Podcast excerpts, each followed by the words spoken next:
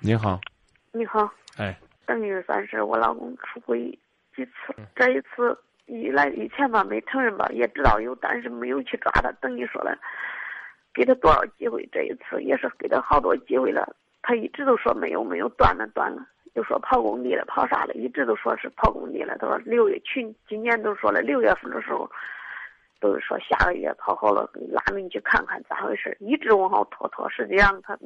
他一直都跟那女人联系了，最后一次我们通过朋友吧，知道他在那儿了。我俺几个过去了，俺那孩儿，俺妞过去了，还有俺兄弟过去到那儿，正好他就是在那儿了。回来等到俺到那儿不是，就打了那女了，打了一顿。但是说了没有招他一下，他回来，他当时他都给他给他姐们都说了，俺打他了咋着了？他姐姐的孩儿都跟那孩儿说了。你打那么大一仗了咋着？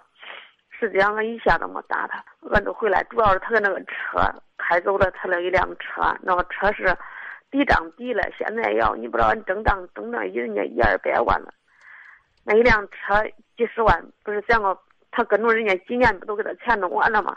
想个主要是想给那车弄回来，根本就没有打他，他说打他的啥了？可是说了，等回来以后有就几当天。等于算是当天把俺一探信回来了。第一天他姐都去了，一看这情形也没打他，他也没啥说了。最后俺俺妞又给他给给俺姐姐那个孩儿一说，没有这事儿，不是也证实他的瞎话了。他姐都也一看也就是那样，也没有打他。回来了，可能当时也看见他跟那个女的吧，反正是也不咋样，还领个小妮儿，也感觉可丢人。他两个姐就是不愿意。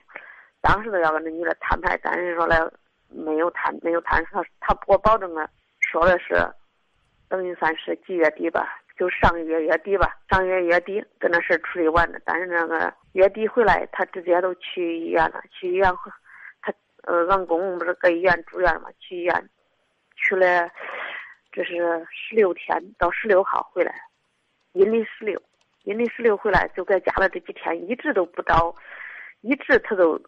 他看见我看到他好像是不成家的图样，好像说嘞心都没在家。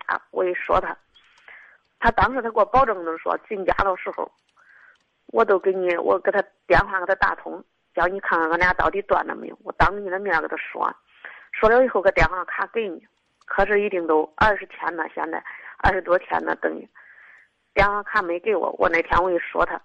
他要恼了，说去给他姐说了，我找他的事了，咋着咋着了？你看一个男人说话最起码要说话算数了吧？他等于说话不算数了。可是前天这几天在家吃饭也可正常，叫他做这吃做那吃也吃了，也喝了。那一天他一换衣服，我都感觉心里，反正这夫妻之间嘛，他要有点啥事我都可以敏感。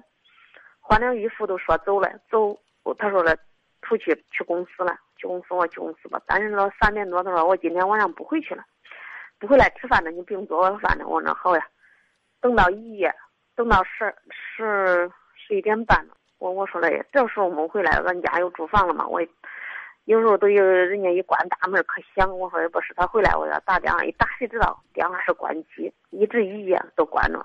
我想让你帮帮帮助他。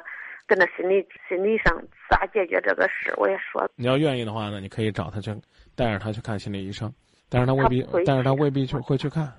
对对。啊，然后我问你，你们家有多少房子对外出租？俺家有多少间？二十二十多间房，二十多套房。谁家？产权是谁家的？那等于是俺的房。你老公家的。嗯，那现在等于这等于俺那一次俺俩。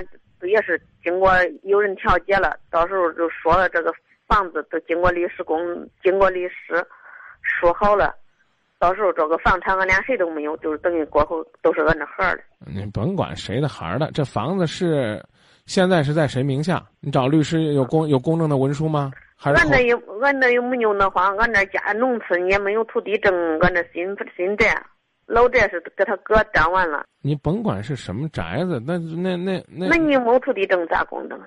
就是经过，反正律师我咨询咨询过律师，律师就是说了，呃，跟那个东西写写好以后，由律师见证一下。见证了没有？见证了。见证过了。嗯。那换句话说，你还是住在你老公的村里那肯定啊。啊。那你老公呢？不需要考虑挣钱的事儿，因为光吃房租都吃不完，而且你老公，你老公还觉得呢，你吃的是他们家的，这恐怕呢也是一个问题。包括你也是一样，你的问题并不在于说，哎，是你导致他出轨的，而是是你导致你自己没自信的。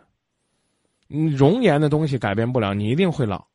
如果说你的老公屡教不改，那么核心问题就是这个家对他没有吸引力。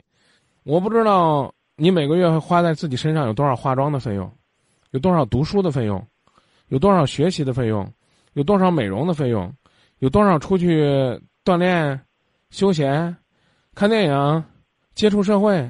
没有，没有跟你说钱的事儿，怎么办？去提升自己。没有人能够帮你去改变你的老公啊，给他吃一个灵丹妙药，让他突然之间就爱你。所以呢，有网友说：“男人靠得住，是不是猪都会上树？”这大姐太激动了，是不是能够靠得住呢？这事儿不是由咱自己说的，应该由对方说。说解决你们两个问题要靠什么？要靠你的吸引力，要靠他对你的忠诚度。而现在他的忠诚是靠不住的，单靠你的吸引力也不足以呢让他始终环绕在你的身边。那那怎么办呢？那还得学会自己充实自己，既快乐的生活，又不断的提升。